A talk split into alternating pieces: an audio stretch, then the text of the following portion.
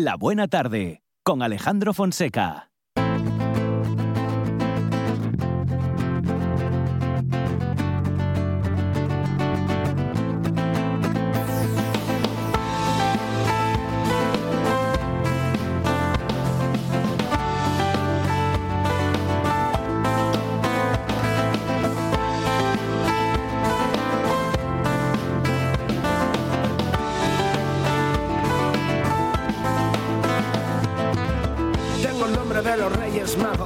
Tengo una calle, un instituto, un teatro. Francisco de Goya me pintó dos cuadros. ¿Sabes ya cómo me llamo? Viví en Ávila, Madrid, en Sevilla. Fui el puto amo encima de Villa. El más ilustre de los ilustrados. ¿Sabes ya cómo me llamo? ¿Sabes ya cómo me llamo? Jovellanos, jovellanos, jovellanos, jovellanos, jovellanos.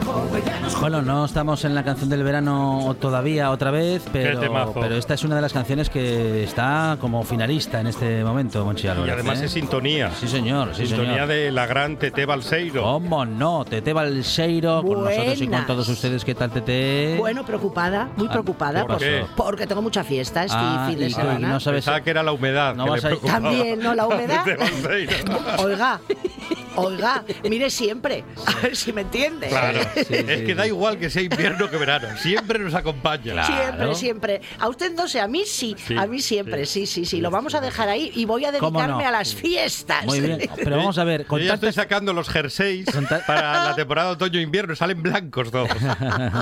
pero con tantas fiestas, no, ya no, no vamos a tener tiempo de ir a todas. Bueno, yo es que no sé si sabe, querido, ¿O que es que yo me teletransporto. Ajá. Ah, qué ¿Ah, suerte. sí? Mete porque soy un poco bruja y Sí. aparte, ¿eh? Sí. y entonces cojo la escoba. O sea, la escoba no, la, la ¿cómo se llama? La aspiradora que tengo. Es que hoy me lo Sí. dijo un amigo mío y dice, Claro. pero tú, tú... Claro, con- no, ya no se vuela con escoba, se vuela con aspiradora. Hombre, por supuesto. Claro. Entonces tengo un repertorio de Sí. sitios donde ir, que no sé por dónde voy a empezar, pero Ajá. bueno. Voy a empezar Sí. mm, por, por una cosa que me queda muy lejos, que es la camocha. Vale. pa' mí. Que ojito con la camocha. Cuidado, ¿eh? Cuidadito, Sí. que gastaron perres. que el mar. No se acuerdan de aquella canción. Mar no sé si estará, pero tienen el jueves Sí. a Tequila Ajá. y el viernes a Asia. Ah, muy bien. Cuidadito. Las grandes, bueno, dos de las grandes orquestas. que Dos de las grandes Tenemos en orquestas. Asturias. Y luego el sábado hay gincana, juegos infantiles, que ahí podemos ir, eh, Mochi, podemos ir nosotros tres. A la gincana, Y a- y- sí, a la Sí. gincana y a los juegos infantiles. Mm, o mejor al boyu. Al bollo. Sí, mejor. Sí, sí. mejor. Sí, Boyu. que ya gincana tuvimos bastante en agosto. en la radio. Vale, bien. Y además, y además el sábado tengo que ir, tengo que ir por, por, por narices, Sí. porque está la mi amiga Nerea Vázquez. Ah, Nerea, que es camochera, camochera. Hombre, camochera, camochera, camochera, Camochera. camochera. Un beso desde aquí a Nerea, a- a- vamos, amiga, profesora de teatro, ¿eh? y yo soy seguidora, fan de ella. Y luego tengo aquí apuntado a una persona que se llama, se hace llamar cum laude, que me huele a mí, Ah, ah. Ah, que es es del nuestro- grupo de Laude, de Laude Martín. Laude de- Martínez, parece a mí que ¿eh? va a ser el mi laude, que este año aquí en Gijón no lo vi, porque laude ye de Oviedo, pero ch, cuidado, veranea en Sí. Gijón, ¿eh? Ah, ah, ah, ah. Ay, no, no, sí, Yo lo vi un día, sí. Sí. ¿Sí? Con los náuticos y el jerseycín. Peinadín de raya, como va él. Ay, Laude, también te queremos, vida, pero Claro. es un poco rancio para nosotros. Tú haz- haz- Sí. haz- haz- Sí. No, viste, Pero- viste como el gordo de, los le- morancos. menos mal que le queremos, que si no. Que lo tiene, quiero, tiene tipo, pero viste como el gordo de los morancos. que lo quiero mucho, pero aquí somos de otra forma, Sí. de otra claro. manera. Ya sabes Laude. que somos un poco más... Hay aquí- que, hay que modernizarse. Aquí Laude. hay para todos. ¿eh? Bueno, tenemos el domingo eh, Bermú y, y fiesta de espuma. Y a mí esto gusta mucho también, lo de la fiesta de espuma. Pa' mojame, o sea, pa' mojame bien mojada. ¿eh? Pero con mucho cuidado, no vaya a ser Mm. que ya sabes que pasen cosas gordes eh, y accidentes como el que pasó a este Ah, chavalín y tal. Y, Sí, y sí, hay que tener mucho cuidado con todas estas cosas, que esa euforia después del Bermú hay que guardarla en una silla. Tomes vermús, todos los que tú quieras, siénteste y luego, pues oye, si te tienes que tirar a la espuma, te tires con cuidado. De ahí voy a ir a Roces. Muy bien. ¿eh? Que el jueves empieza también, porque de todas estas fiestas que estamos Hombre, hablando. si vamos de la camocha caminando hasta Roces, se nos pasa, lo del Bermú se nos pasa ya. Pasa- bueno, pero y es que Sí. yo no voy a caminar, ya te digo que yo voy, Ah, voy a ir vale, en, en- voy me teletransporto sí, sí, y además si no, pues cojo la, la- esto, la aspiradora. bueno, claro. tenemos el jueves pregón. El viernes hay una actuación que a mí me presta mucho también, que es la de Fe- Ceferín Otero, ¿eh? que se mueve así muy bien y tal, y bueno, nada. Y luego tenemos el dúo Reconquista y de sur a norte. De sur a esto, norte. esto y todo, esto y todo fiesta, porque el sábado también más espuma. Ah. O sea, si no podemos ir a un sitio y vamos a otro, más espuma y magia. Y nuevos dúos. Dúo Nueva Onda y dúo Vive, que además escríbese muy raro, con V y luego con B. No sé, Mm. hízome... Sí, sí, sí, sí. Sí, Bueno, nada. Seguimos más. A A ver. A eh, mm, yo a estos no solía ir, a la Sí, camocha y sí, arroces. sí. Tengo que confesar que Ajá. yo a los que siempre fui Sí. fueron a la guía y desde luego a les del tu barrio. Onche, A a Cimata. Que son las mejores de Gijón, no es por nada. Bueno, les más largues sí, porque 12 duren- días. porque, o sea, son grandes, no. O sea, allí, y acuérdame de un... un- Primero, primero los remedios y luego, y luego la soledad. Y los re- eh, la soledad no tiene remedio. O sea, que no sabes qué era eso. Pues era un eslogan que teníamos cuando reinaba. mm, Carolo. Cuando bajaba Pelayo eh, de vez en cuando a reinar. Y esta señora que tienes aquí tenía un chiringuito. Un eh, bar Un bar estupendo. Y estaba el Escocia, y estaba el Marinos, y estaba en estos bares que ya no tal. Y entonces eh, el eslogan era: La soledad no tiene remedios. Y ahí fue donde se empezaron a hacer las fiestas, no bien que siempre se hicieron, sino muy largues. Y muy largues, que no te cuento lo que tenemos muy largues. O sea, empiecen este jueves Mm. eh, y acaben la semana que viene. Que el pregón lo dan los niños de Cimavilla este año. Ah, qué bien. Claro. Es fantástico. Yo mañana, tengo que adelantar, mañana van a poner los muñequinos, no los muñecones, porque como yo todo grande aquí, ones, enones, todo, bueno, mañana empiecen a poner los muñecones, o sea, los centollos y todas estas cosas que hacen, y esta señora va a estar presente. Y bueno, nada, eh, eso lo- eh, pues el miércoles, el jueves va a haber el pregón, el viernes Ceferino, ay no, Ceferino no, Ceferino que me lo estoy, me lo estoy yo confundiendo, Ceferino no está. No, Ceferino No, no está. Ceferino está en Roces. El jueves tenemos la orquesta Huaycas. Tienen, Huaycas. Estas orquestas tienen unos nombres muy raros, ¿eh? También te lo digo. Sí. Luego el viernes el grupo Límite y el sábado el grupo Eleven. Y yo voy a preguntaros una cosa, sí, pues no sé si lo oísteis o no lo oísteis. ¿No habéis oído que vienen los chichos? No, los chichos creo que no. No, no, no vienen O los chichos. Funquillo, Funquillo viene. No, no, pero que a mí me habían dicho, vienen los chichos a Cimavilla. Y pregunté a Bueno. quien tenía que preguntar, podía ser. Podría ser. Podrían perderse por alguno de los bares. Estuvo Lola Flores hace muchos años. Bueno, y, y perdona, el Gran Wyoming de la Escocia era Rosy de Palma y toda esta Y gente. Antonio bueno, Gala. Y Sabina y tal. Bueno, bien. Eh, El viernes sesión Bermú sí. en Tabacalera con Bigote de Mujer, que van a cantar la de Jovellanos. Ay, madre, tengo que ir. Bueno, que por ir. cierto, hay que decir, hay que decir que todos estos días, o sea, 10, va a haber música por todos los rincones de Cima de Villa. Música en directo. Además de todo lo que se os pueda ocurrir a esta gente que mm, son muy grandes, ¿eh? Muy grandes, muy grandes, muy grandes. Quédenmeles de la guía. Quédenmeles de la guía. Les de la guía empiecen, como no, el jueves a las 8 de la tarde también va a haber actuaciones musicales con estos dúos que antes habíamos nombrado que están en otros sitios, dúo Nueva Onda y dúo Vive. El viernes el que quiere ir a misa que vaya. ¿eh? Hay un coro también. Hay Boyu, ahí podemos ir, a ver si nos agenciamos un... Sí, yo entre misa y Boyu Sí. lo tengo clarísimo desde siempre. Bueno, hombre, sí. Pero lo, lo de la misa es parte de la fiesta. Sí, señor, sí, Va- señor. va, en Misa los de... ca- va en la cartelería. Ajá. Misa de Bueno, 12. bueno, sí. Misa de 12. Misa de Con la actuación del coro ensamble, entrega del bollo a los vecinos y actuación a la una y media para el Bermú con Maxi Carreño, para que lo, pa- pa- si lo quieren completo. ¿eh? Luego para los más pequeños hay un mago. ¿Eh?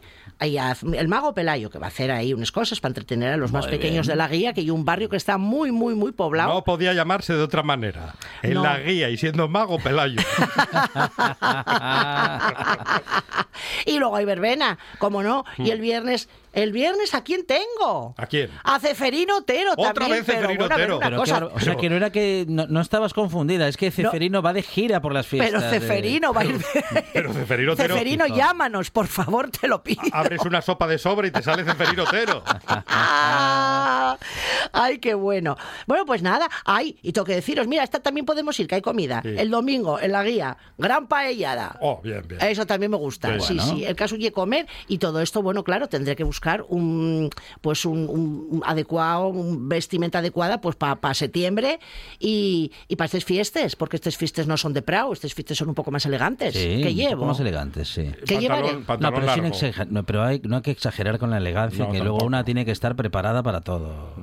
Para tirarme al matu, por, Por ejemplo, por ejemplo, Nunca- claro, nunca se claro. sabe. Es Nunca se sabe, no, eso no, es, no. Eso es. No, no, Juana, yo, yo, yo, a ver, voy preparada, voy preparada, pero quiero decir que ya no voy a llevar los pantalones así todos raídos y tal, tendré que ir algo curiosa. Mm, Claro. Y además el sábado ceno encima Villa también. Muy bien. Muy bien. Así que bueno, no sé, no sé. ¿Dónde va a estar Tete cenando? ¿Se sabe? Bueno, voy a ir a Robert a cenar. ¿eh? a que me den unos Y calamares, esa- una esas ración, sardinas, qué una ración de calamares gigante que, que- que, mm, puedo hasta tirármelos por encima porque son tantísimos. Por cierto, cenamos en otro día también y unos chiperones afagosos que me gustaron mucho. Muy bien. Sí, sí, sí, Pero sí. el calamar con o sin limón.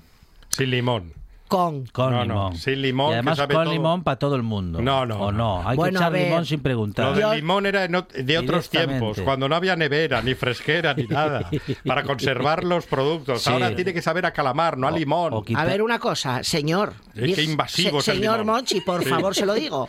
No, Siempre está, hoy está, repu- está repugnante. Es el calor La y humedad, lo pone Y repugnante, húmedo. y, la, insoportable. y la humedad. Está repugnante y húmedo. Sí, se queja de todo. Oiga, y con la merluza re- eh, eh, rebozada, Claro. que, que Ah, no se pone no bien no, limón. Queda- Un poco de mayonesa. queda- no, no, Sí, no, sí, ¿cómo? sí. Es el limón. Mayonesa a la merluza. Mayonesa no la merluza. Desastre más grande. Sí, no, y luego me dice a mí Un que- día, que un día tendremos que hablar de esa fama bien ganada e inmerecida de la merluza. Claro.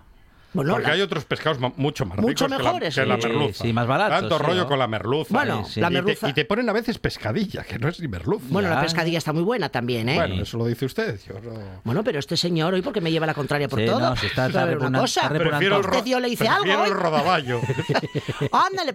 Y luego habla de, habla de, los, Bueno, va, y- habla de los del otro pueblo, Sí, de no, al lado. y yo prefiere el rodaballo, este hombre. Yo es que nací, para atracador o senador.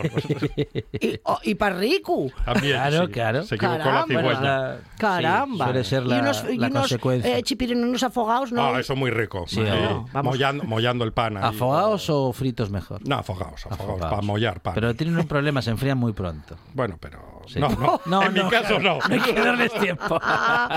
Pero a ver una cosa, que, que, que- que Sí. si este señor, mire, que está, No, sí. está estupendo, está bien Hombre, alimentado, Sí, está, está muy saludable. Balseiro. Muy saludable. está muy Somos- saludable. Somos del club. Sí, Claro, sí, bueno. comemos Oye, bien. y unos gambines podíamos Oh, comer al también. ¿eh? ajillo. Bueno, al ajillo también, granduques, ¿eh? que son gordines. Ah, Eso eso ya son, eso Madre ya no son gambas. Y yo que hoy con mi lentejes, vaya pena más grande. Tan, tan ricas también. Sí, hombre, sí, pero bueno, llegué, no sé. Es otra cosa. Bueno, yo desde aquí puedo puede invitarme quien quiera a cenar, a merendar o a Va comer. a estar Yo- en el Rover.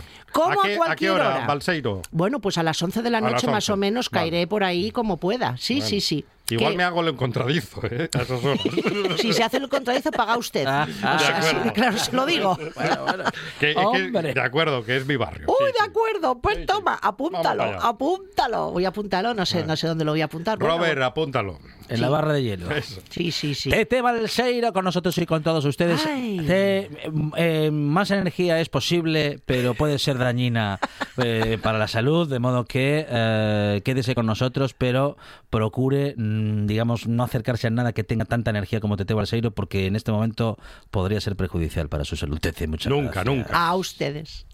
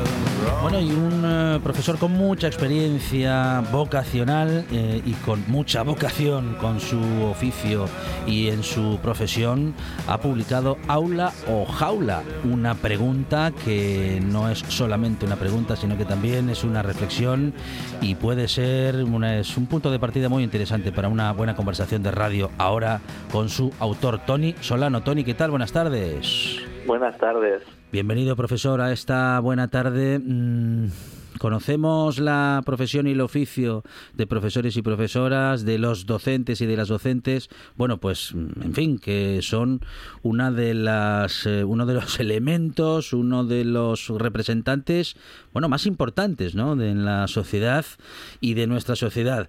La vocación, esto que hemos mencionado, creo que en estos últimos minutos más de una vez, posiblemente sea algo más necesario que en ninguna otra profesión o en ningún otro oficio, ¿no? El de la vocación docente. Claro que no todos y todas lo, lo han desarrollado, pero en cualquier caso creemos que, que sí, ¿no? Que nos, nos parece importante empezar por ahí, a lo mejor, para hablar de educación, eh, profesor. Sí, bueno, eh, la vocación yo la entiendo más como una vocación profesional, Mm. no tanto en el sentido de, de que te guste un oficio, ¿no? Sí, sino de, sí. que, de que te gusta la profesión y la haces, intentas hacerla lo mejor posible, ¿no? Entonces, en ese sentido, pues yo creo que la mayoría de los que de los que optan por los servicios públicos, pues tenemos ese punto de, servidores públicos, que para que para eso estamos, ¿no? Para para ofrecer en, en el sistema público, ya sea de salud, ya sea de, de educación o de protección civil, lo que sea, pues esa, esa garantía de que al ciudadano lo vamos a lo vamos a tratar bien, ¿no? Y en la escuela todavía yo creo que con más más intensidad porque estamos hablando de menores, ¿no? Que es que es el, el futuro, estamos sembrando para de cara al futuro. Bueno, estamos eh, justamente hablando de educación y bueno, también planteándonos cuestiones respecto de nuestro sistema educativo. Eh, la pregunta aula o jaula, eh, profesor, nuestros niños y niñas, ellos y ellas quieren, bueno, pues que el aula sea un aula y no sentirla como, como una jaula. Eh, ¿qué, qué es lo que falla si, si el estudiante, si los estudiantes sienten que el aula puede ser una jaula? Pa- ¿Falla el sistema educativo? ¿Falla pues, eh, el profesorado? que eh, eh, ¿Fallan los contenidos? ¿Fallan los constantes cambios en los sistemas educativos? Eh, bueno, no sé, he nombrado posiblemente muchos posibles Sí, errores, sí, ¿no? mucha- muchos factores, sí, la verdad es que es, es un el sistema educativo es eh, tiene muchos frentes abiertos, entonces es difícil establecer por qué un aula se convierte en una jaula, ¿no? Eh, por, por un lado es verdad que, que creo que sufrimos una, una falta de inversión crónica que, que hace que el aula no, no dé la respuesta que, que se espera en, en unos tiempos como los actuales, que son cada vez más complejos y en los que la sociedad pone más eh, eh, más deseos ¿no? y, y más responsabilidades en la escuela no se, nos está siempre diciendo bueno pues hay que hay que educar en, en el uso de las tecnologías hay que educar en, en la responsabilidad en los ODS en, en el contra el machismo contra la xenofobia todas estas eh, responsabilidades que se atribuyen a la escuela cada vez más eh, requieren personal y requieren recursos y, y sobre todo requieren una cosa en la que creo que coincidimos todo el profesorado que es unas ratios bajas, ¿no? Porque para, para atender bien a, a los alumnos, igual que para atender bien a los pacientes en la, en la sanidad, hace falta que tengas poquitos, no que no que tengas mm, 150 o 200, ¿no? Bueno, claro, eh, todo influye, ¿no? Para tener un buen sistema educativo y desde luego lo que en él podamos invertir. Se invierte lo suficiente en, en educación y cuando hablo de educación hablo pensando siempre en la, en la educación pública, aunque no es la única, pero sí debiera de ser mm, nuestra guía, ¿no? Para conocer eh, cómo está nuestro sistema educativo. Yo, yo creo que se sigue invirtiendo menos de lo que de lo que toca. De hecho, las estadísticas de inversión de los países desarrollados, pues no no salimos muy bien parados, ¿no? Y luego a veces se invierte mal, a veces se invierte en tecnología sin haber hecho una una previsión previa o, o se invierte eh, en un sistema que, por ejemplo, el sistema actual español que mantiene una doble vía, ¿no? De, la pública y de la privada concertada que, que a veces, eh, como se ha demostrado, es segregador. Entonces, quizás más que invertir a, a- a lo tonto a veces o sin una previsión a largo plazo, habría que sentarnos y decir, vamos a ver qué escuela pública queremos, qué necesidades tiene esta escuela y, y dónde vamos a poner ese dinero, porque muchas veces, mm, pero ya digo, eh, no, ya no solo personal, también es verdad que los equipamientos, muchos centros están obsoletos, mm, hay- hay muchos frentes, ya digo, muchos frentes en un sistema que es muy amplio y muy complejo. Bueno, estamos eh, justamente hablando con eh, un profesor que tiene muchos años de experiencia, que ha trabajado como profesor, bueno, pues en, en todas las instancias, digamos, ¿no? A todos los niveles y durante muchísimos años.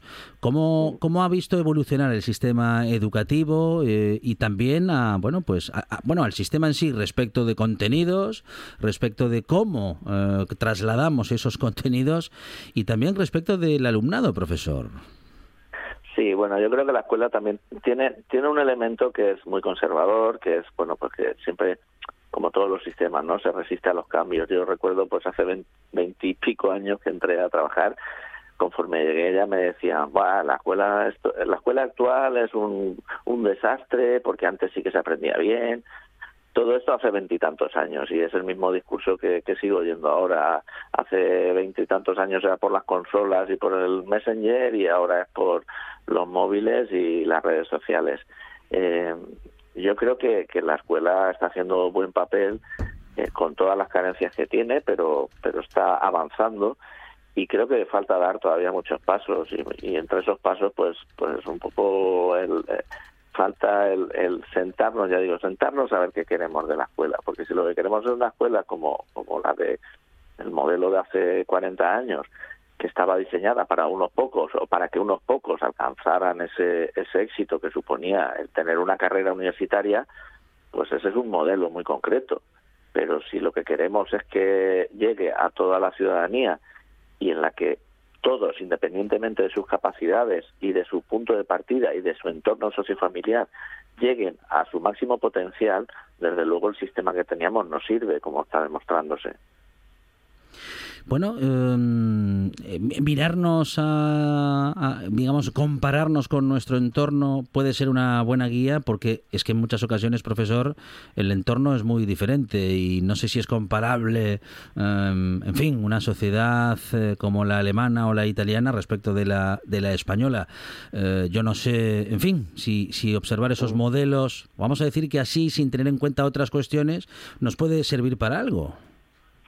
Bueno, hay, hay cuestiones en las que creo que estamos todos en el mismo barco. Yo creo que esto que estaba comentando de, adaptar métodos y, ponernos al día en lo que lo que suponen las salidas académicas y profesionales de la escuela, todos los países del entorno están pasando por lo mismo. De hecho, países como Alemania, que has mencionado, eh, pueden ser modélicos en ciertos aspectos, pero también son eh, poco aconsejables como modelos. Eh, por ejemplo, la segregación, porque Alemania tiene un modelo segregador muy temprano. Entonces, eh, creo que lo que hay que intentar es siempre eh, coger lo mejor de cada modelo e intentar adaptarlo a los contextos. Está claro que somos un país que también tiene un, un sistema político organizado por comunidades que, que facilita que, que, que los contextos sean diferentes y que las respuestas sean diferentes. Bueno, um, nos queda mucho por hacer. Siempre solemos decir esto, bueno, con, cuando hablamos de educación y cuando hablamos de feminismo y cuando hablamos de muchas de las cosas eh, por las que hay que seguir trabajando en nuestro país. Ahora um, este, ent entendemos en esta buena tarde, con tantas conversaciones como tenemos con profesores, profesoras y también alumnos y alumnas, en fin, y con familias que forman parte del sistema educativo, que, que, que, necesitamos, bueno, esto es que al final de tanto repetirlo parece que va que, que queda vacío de contenido, pero necesitamos un, un acuerdo de verdad, ¿no? Un acuerdo de Estado y un proyecto de país para saber qué educación queremos. Claro que la educación que quieren unos partidos políticos no es la misma que quieren otros y no sé si nos vamos a poder de poner de acuerdo claro. en este aspecto, ¿no? Ahí está la dificultad y de hecho pues el problema que vemos es ese cada vez que hay un cambio de gobierno pues hay un cambio de leyes educativas entonces eh, pero resulta muy triste en, en, el ámbito educativo que no seamos capaces de ponernos ni siquiera en algo tan básico como es educar en los valores democráticos. O sea, que, que hasta esto hasta esto se discuta es increíble, porque yo me pregunto, eh, eh, ¿para qué queremos tener una ciudadanía con un nivel cultural o, o- o académico elevado, que sean grandes eh, pensadores o grandes científicos, si luego en el, en el plano de, la ética o de la, o de la responsabilidad con, con sus conciudadanos son, son totalmente incapaces de, relacionarse o, simplemente pues son intolerantes o, cualquier otra cosa que, que estamos viendo día a día, ¿no? Entonces, eso, necesitaríamos al menos ponernos de acuerdo en, en qué valores democráticos tenemos que defender como escuela pública. Justamente eh, valores democráticos en los que también podríamos estar de acuerdo, pero claro, no lo estamos, eh, profesor, porque eh, en muchas, en muchas ocasiones muchos quieren definir, eh, digamos que un plan educativo, un nuevo plan educativo, con frases como eh, este plan no es ideológico, aunque mm, la ideología está absolutamente impregnada en todo, lo político es ideológico, la educación también lo es, desde luego, como hecho político en sí, y desde luego no podemos decir que vamos a, mm, digamos que hacer un sistema educativo eh, liberado de ideología, porque esto es completamente imposible. Es imposible, la educación siempre, siempre tiene ideología, pero la cuestión ahí es, es mm, garantizar derechos. Cuando garantizas derechos, eh, por lo menos la ideología no es eh, restrictiva hacia las minorías. Pero si tú dices que tu escuela es libre de ideología, pero está financiando colegios religiosos por su credo o, o colegios que segregan por sexo, no puedes decir que no te deja llevar por una ideología. Entonces, eh, el sistema público tiene que, que sentar unas bases que ya digo deberían ser muy consensuadas y muy eh, de garantir de garantizar derechos garantizar derechos de los de los menores. Es que además algunos de ellos están recogidos en, constituciones que van más allá de, de lo de España no ¿Cuál es el estado de nuestro sistema educativo respecto de lo público, nuestro sistema público de educación, eh, profesor? ¿Cómo estamos en este momento? bueno no sé si si como profesor tendría que poner una nota del 1 al 10 no sé yo yo lo veo todavía en un 4 lo veo en un Ujú, 4 ujú. eh, creo que creo eh, estamos muy cerquita de, de aprobar pero creo que seguimos siendo un, un sistema que que habíamos pensado que estaba diseñado para garantizar las oportunidades de todos a pesar de, de- del entorno sociofamiliar pero no las estamos garantizando poco a poco sí que es verdad que es, es- somos más sensibles y más conscientes de, de los trastornos, de trastornos de aprendizaje, del alumnado, de la inclusión, lo que llamamos inclusión educativa. Eso sí que va calando y, y vamos dedicando más esfuerzos y más recursos a ello, pero creo que, que sigue habiendo un gran problema de, de- de pensar que, que hay muchos alumnos que como no quieren estudiar los podemos dejar fuera del sistema. Y, y un alumno menor que no quiera estudiar, hay algo detrás, hay algo detrás que, que como sociedad tenemos que resolver. Y esto nos falta eh, posiblemente en, nuestro sistema público, mm, digo, una adaptación más en particular y menos en general. Sí, quizá nos falta, pues como ocurre en otros, en otros, en otras instituciones y en otros niveles, nos falta trabajar en equipo y, y la escuela sigue siendo un modelo y una institución muy cerrada sobre sí misma. Eh, yo estoy en un centro donde estamos mil personas y, y la, bueno, están los alumnos y luego docentes. Pero mm, ¿por qué si es un instituto que hay mil personas, que es casi como un pueblo en cuanto al número de personas, no hay personal sanitario, no hay personal de trabajadores sociales, no hay personal eh, que intervenga desde otras instituciones? La escuela sigue siendo un entorno muy cerrado y sí que establecemos convenios y colaboraciones, pero cuando pasa algo, nunca trabajamos de manera de manera conjunta para prevenir problemas. Y yo creo que, que eso es algo fundamental. Y los servicios sociales tendrían que estar trabajando mucho más eh, conectados con la escuela y la sanidad también. Y más Ujú. ahora con todos los problemas que hay de salud mental, salud mental infantil, pero también salud mental de los profesionales de la educación. Y eso se está dejando de lado. Y también modificar algunas medidas que parecen un contrasentido, ¿no? Como sancionar a una institución que, eh, digamos, que, que, que denuncia o que descubre un caso de acoso escolar. A día de hoy se sancionan las instituciones que tienen un caso de estos y eso no provoca sino que muchas instituciones procuren ocultarlo o negarlo. Me parece que estamos justamente en un contrasentido absoluto con los tiempos que corren. Claro. Pero tú, tú fíjate, ahora hemos tenido un caso muy mediático eh, de, de lo que se supone que es una agresión o, o ahí estamos, ¿no? Discutiendo sobre eso, que lo han visto tantísimos españoles y, Mm, y mm. delante de las cámaras. Pues tú imagínate cuando eso ocurre en un entorno como el entorno escolar, Mm. eh, donde muchas veces eso ni siquiera se ve porque es a través de, de las redes y a través del ciberacoso. Eh, y entonces eh, se nos pide también que seamos como investigadores, como que, que averigüemos qué está pasando detrás y que denunciemos. Y, y claro, denunciar está claro, hay que hay que sacarlo a la luz. Esto no se puede no se puede ocultar, pero sacarlo a la luz supone también eh, decirle a las familias, ojo lo que tienes en casa y, y ese ojo lo que tienes en casa igual es cierto, pero igual no. Y entonces mm, hay que andar con mucho cuidado. No debemos olvidar que estamos trabajando con menores. Tenemos que garantizar todo, eh, no solo las garantías que tienen los adultos, sino también las que tienen como menores. Es complicadísimo el tema del acoso escolar. Mm. Eh, requiere profesionales que van más allá de los, de los docentes, que a fin de cuentas Sí, sí, somos licenciados en, en química o en lengua o literatura. Desde luego, desde luego, sí, sí, una bueno, una especialización no ya por parte de los docentes, sino que posiblemente la institución pública, las instituciones públicas educativas debieran de contar con otro tipo de apoyos y otro tipo de conocimientos por parte de profesionales que puedan intervenir. Claro, ahí ya necesitamos otra vez más medios, profesor. Sí, sí. Trabajar de manera conjunta, lo he comentado, es, es que la complejidad de la escuela actual es esa, requiere trabajo de equipo de, de muchas instituciones y no, no podemos estar solos ante el peligro.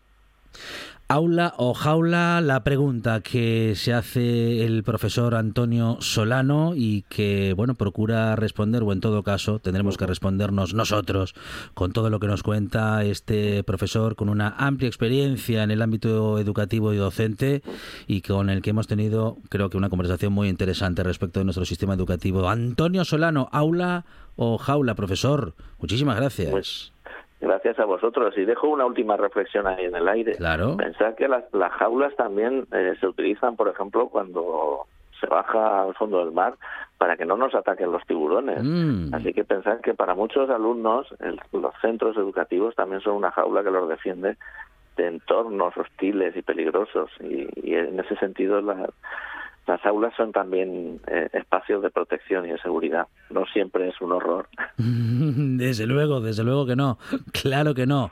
Y debería ser, nunca debería ser, eh, bueno, pues algo malo, aunque en algunos, en algunos casos pasa. Profesor, lo dicho, muchísimas gracias y un saludo desde la buena tarde en la radio del Principado de Asturias. Muchas gracias. Buenas tardes. Un programa de viajes, turismo, aventura e historia lleno de contenidos didácticos con los que aprender y divertirse. Un escaparate turístico donde se incluyen información sobre casas rurales, hoteles, gastronomía, turismo de aventura, senderismo, Voy a festivales. volver a salir y quiero que me aplaudáis como si fuera yo que sé. Un buen día para viajar. Un programa de apoyo al sector turístico de Asturias. Sábados y domingos a las 10 de la mañana. En toda Asturias. RPA, la radio autonómica.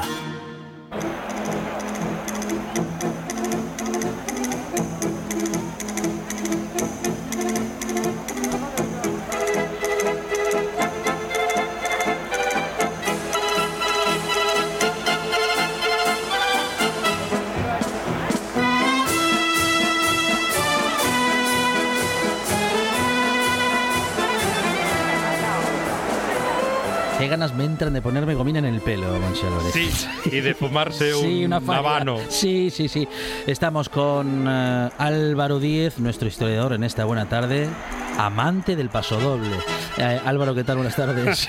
No, buenas tardes. ¿Lo baila? ¿Baila No, el pasodoble? Sirve para ilustrar, Sí, seguramente. sí, Claro, no, eh, esta historia, aparte de que siempre, bueno, bienvenidos a lo que estamos, siempre me gusta iniciar la temporada de una forma arriba y Muy cuando estaba preparando esta sección, realmente yo dije, ¿con, qué. ¿con qué empiezo? Ahí estamos. Dije, bueno, pues voy a buscar el hit del año 1923, Ujú. con tan bendita y gloria suerte que salió esto que se llama es España Cañí. El pasodoble. ¿Se llama Se España llama Cañí? España Cañí, es un paso doble. Cañí. Y tenía dudas, pero luego dije, Sí. va a estar Monchi. Tengo que saber, hay que- hay ponerlo, hay que ponerlo, no hay ninguna duda, empezamos O sea, con También esto. le digo que entre Alejandro Sanz y esto, igual me quedo con esto.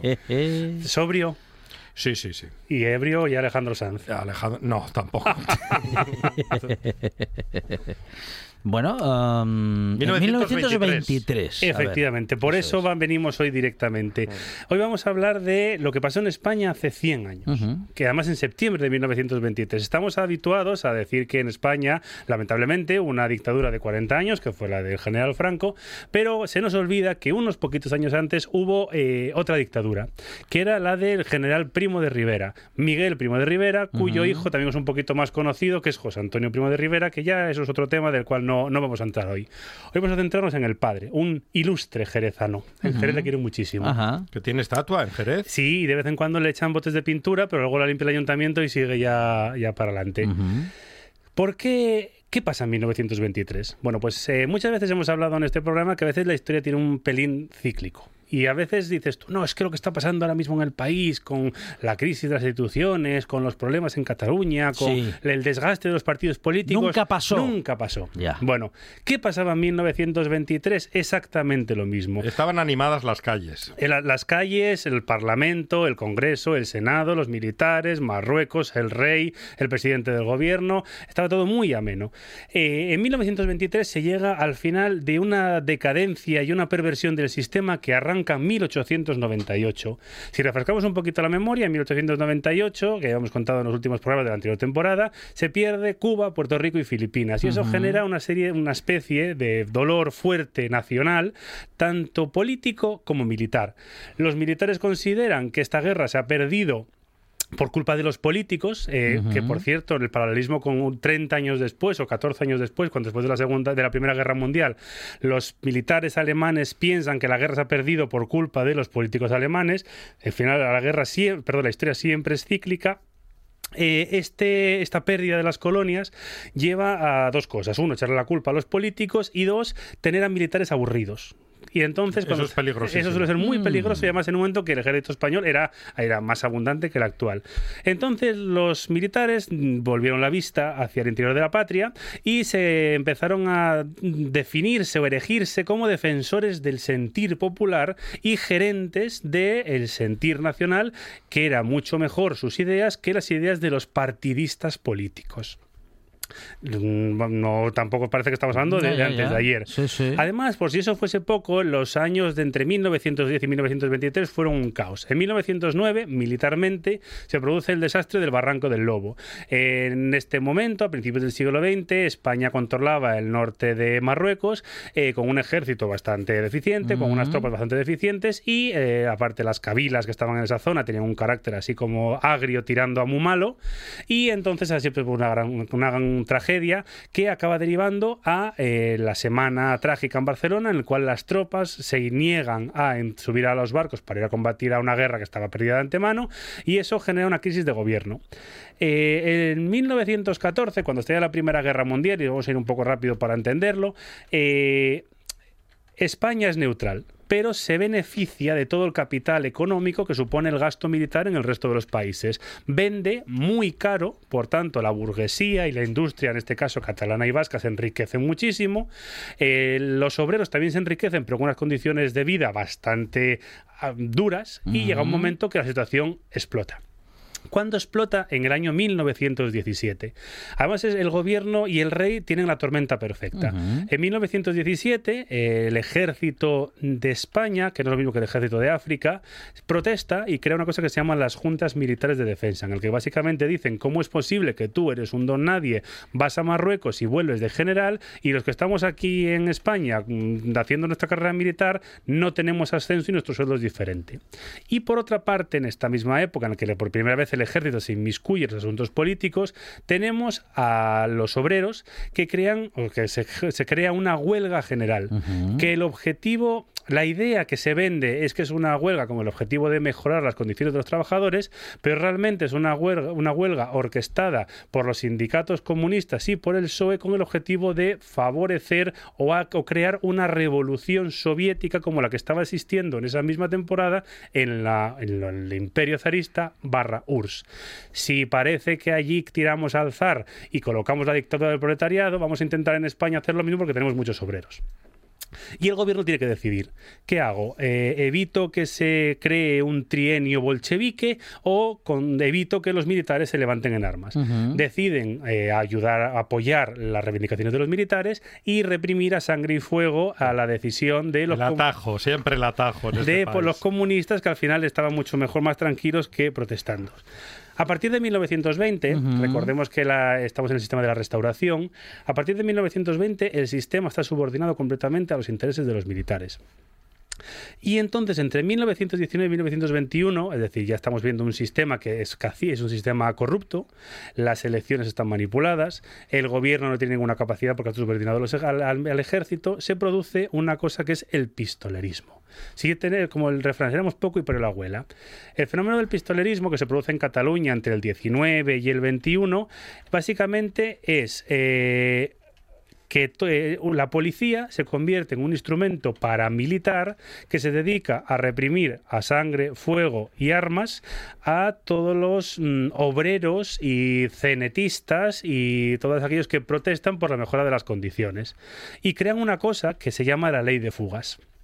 La ley de fugas lo que dice es, eh, casualmente, eh, si tú detienes a alguien y se te escapa, tú le puedes disparar para frenarle.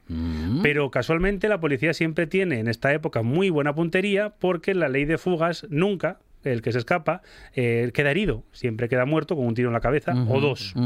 Tú, joder, qué buena puntería tiene la policía para un tío corriendo esposado. ¿No le suena de Latinoamérica todo esto, Fonseca? Bueno. Que años después parece que exportaron el, Sí, sí, sí. el Al sistema. final la historia es, mu- Mm, es muy mm, cíclica. mm. Por si eso fuese poco, en el año 21, en marzo, tres eh, anarquistas asesinan al presidente del gobierno Dato en Madrid.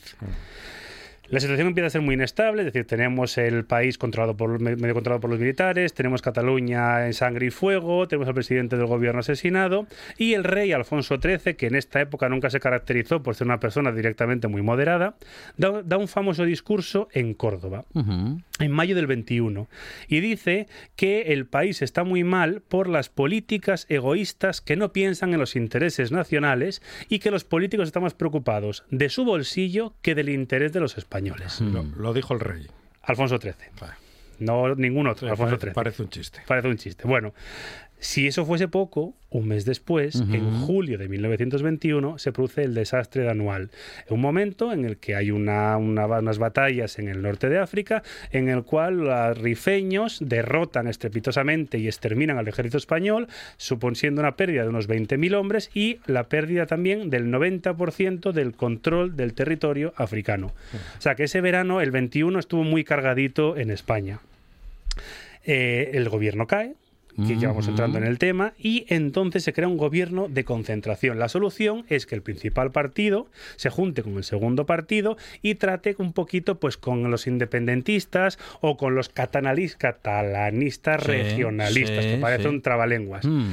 ¿Por qué? Porque así juntos representan el sentir popular, seguimos hablando de 1921, Sí. y se, se crea un clima de progresismo que servirá para reformar el país y llevarlo hacia la buena senda. Por el camino, eh, siempre lo cuento, se produce la única comisión que ha del Congreso que ha funcionado en este país, que es la Comisión del Desastre de Anual.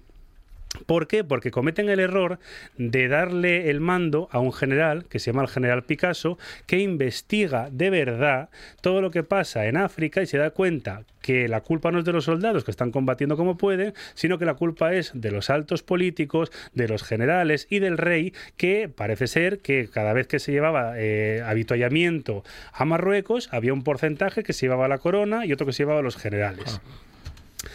Eh, y entonces el rey dice, pues igual me viene un problema a la vista. Y los Mm. generales, pues igual todo esto que estamos diciendo del bien de España igual nos estalla en la cara. Entonces en septiembre, el 15 de septiembre de 1923, aparece un Salvador que se llama Miguel Primo de Rivera.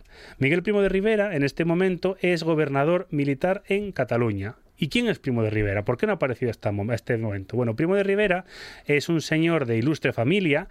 Su abuelo fue gobernador de Maracaibo en el siglo XIX, su, tío fue ministro de guerra en 1909, cuando el desastre del Barranco del Lobo, en 1917, cuando la huelga revolucionaria, es una figura política importante. Su hermano ha combatido en Anual y ha fallecido en la famosa carga de la caballería de Alcántara, y es un señor que eh, inicialmente, mm, políticamente, defiende el abandono de Marruecos, porque dice que es una sangría para todos los españoles, pero de repente, una vez que el gobierno se lo fusila, en el sentido de que le manda a toma- a- a- al infierno de España, y dice, pues igual estaba mejor callado, se da cuenta, ve la luz. Él se levanta un día por la mañana Mm. y dice, es que el poder no está en el Congreso, no está en el Senado, Sí. no lo tiene el rey, Mm. sino que el poder lo tienen las élites. ¿Quiénes son las élites en España? La burguesía catalana, la burguesía vasca, el poder económico y, al final, lo que el pueblo quiere, que es el razonamiento de Primo de Rivera, es la paz social.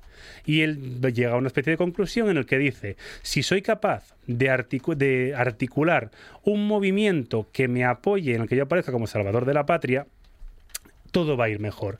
Su idea consiste en vamos a suspender durante 90 días las garantías constitucionales, vamos a limpiar el país de políticos ineptos, vamos a sentar las bases de una España fuerte y una España nueva y una España buena y bueno, pues luego ya devolvemos el poder al Parlamento y aquí no ha pasado nada. O sea, Sí. eh, me remango la camisa, eh, limpio todo el barro, limpio toda la sociedad y eh, pues aquí hacemos un Kit Kat constitucional y aquí no ha pasado nada. El 13 de septiembre de 1923, Primo de Rivera por fin se da cuenta de que tiene bastantes apoyos, que consigue los apoyos diciéndole a cada uno de las oligarquías lo que quieren oír, da un golpe de Estado Ujú. y dice que se levanta... Se, se veía venir. Se veía venir, sí, además el rey estaba teóricamente, bueno, el rey estaba metido en el ajo, entonces el 13 de septiembre de 1923 Primo de Rivera da un golpe de Estado. Dice que se levanta por el bien de España. Lo de siempre. Es es más, muchas de las bases de la dictadura de Primo de Rivera las copiará posteriormente la dictadura de Franco en la primera etapa, porque funcionó el sistema represivo. El 14 de septiembre de 1923, el gobierno en Tropel le dice a Alfonso XIII que lo que tiene que hacer es mandar dimitir y detener a Primo de Rivera, y Alfonso XIII dice que no lo ve claro. El gobierno entiende el mensaje, que no hay que tampoco ser un poco un ministro, y el, el 15 de septiembre Alfonso XIII nombra presidente de gobierno a Miguel Primo de Rivera con un programa político, que es supresión de la Constitución de 1876, cierre del Congreso, cierre del Senado, disolución de ayuntamientos, Estado militar y limpiar la política durante 90 días. Una dictadura. Sí, con todo su nombre y apellido, pero apoyada por el rey. una- pero una dictadura teóricamente en el sentido romano, es decir, un paréntesis constitucional en el cual tienes unos poderes ilimitados para solucionar los problemas del país. Eso es lo que se creía en su cabeza, entendemos. Lo ¿eh? deciden ellos, que son los salvadores del país. Efectivamente. Y entonces esos 90 días eh, se van alargando y la dictadura de Primo de Rivera se divide en dos etapas, que es lo que al final todo el mundo puede sonarle, que es la dictadura civil, el perdón, el directorio militar y el directorio civil. El directorio militar va a durar dos años, del 23 al 25, que básicamente lo que busca es la paz militar, solucionar el problema de Marruecos, tener todo el mundo tranquilo y del 25 al 29 busca la paz social. Que en esta época se crean cosas que a día de hoy tenemos muy interiorizadas. Se crea Telefónica, se crea CAMSA, se crea CEPSA Sí. y se crea toda la red de carreteras nacionales que conocemos, bueno, la base de las carreteras nacionales que conocemos a día de hoy. Y Primo dice, bueno, pues sí, a ver, es- ahora mismo estamos en un momento, en un Kit Kat, no lo llama Kit Kat, pero le dice un momento así, no, es- eh, para que entendernos, en el cual eh, básicamente tenemos que solucionar problemas del país, pero lo que pasa es que el pueblo deja de creerle. La, pasa lo de siempre, hay una crisis económica que fue lo mismo que hizo caer a la dictadura militar de Argentina unos años después, llega una crisis económica que hace devaluarse la peseta, y entonces, entre la crisis eh, social, la crisis económica, el pueblo que empieza a decir que era demasiado corrupto, el desgaste de siete años en el gobierno, eh, algo muy español, que es que el, sus aliados de toda la vida lo van dejando caer porque van notando que empieza a oler un poco a, a muerto, y Alfonso XIII, que se da cuenta de que a lo mejor se le ha ido mal la jugada, en 1930 el rey deja caer a Primo de Rivera y Primo de Rivera se marcha al exilio, fallece a las pocas semanas de un coma diabético y eh, lo divertido, que eso siempre es lo que me gustó de esta parte de la historia de España, es que Alfonso XIII dice, bueno, ha habido siete años de dictadura, aquí no ha pasado nada. Claro. y lo que le decía a Monchi fuera de antena, que llega un momento que el pueblo español dice, a ver, idiotas sí, bastantes, Mm, mm. tontos sí, durante 40 años, pero tenemos un pase. Y eh, la dictadura de Primo de Rivera y esa transición hacia vamos a hacer que no ha pasado nada, acaba llevando al año 31, en el cual se crean unas, se, se, se- buscan unas elecciones eh, autonómicas, bueno, en este caso son provinciales, que acaban favoreciendo la llegada de la Segunda República. Como siempre hemos dicho y vamos concluyendo, la historia no siempre el hoy es el Mm, motivo, sino mm. que hay que mirar hacia adelante Mm. y hacia atrás para entender dos cosas. Uno, que los hechos históricos tienen un gran recorrido en el tiempo y dos, que la gente que ignorantemente dice que lo que está Mm. pasando hoy, cuando Sí. digo hoy, digo año pasado, cuando digo Sí, año pasado, sí, digo sí. hace 20 años, Mm. es algo único y algo que le gusta mucho a los periodistas, que es estamos viviendo un momento histórico. Si leyesen algunos un poquito más, se darían cuenta de que no siempre todo lo que dicen es original y que a veces uno puede predecir el futuro. De hecho, mm, cada vez que se dice estamos viviendo un momento histórico, Muere un gatito. muere un gatín Muere en un gatito. Finlandia. Sí, sí, porque, sí. claro, eh, el hecho histórico, si acaso, se puede observar con el tiempo, con perspectiva. Es imposible estar viviendo, bueno, eso, de manera consciente un Hab- momento histórico. ¿no? Habitualmente se dice que un hecho histórico tienes que dejarlo mm, macerar en la pota claro, claro. 25 años. Ujú. Y, so- y luego hay un chiste muy bueno en carrera que se decía mucho, que un hecho histórico tienes que dejarlo madurar el tiempo suficiente para que todos los que participaron en el hecho histórico se mueran Estén y ninguno te pueda corregir en tu teoría. Es decir, con 50 años ya va todo bien.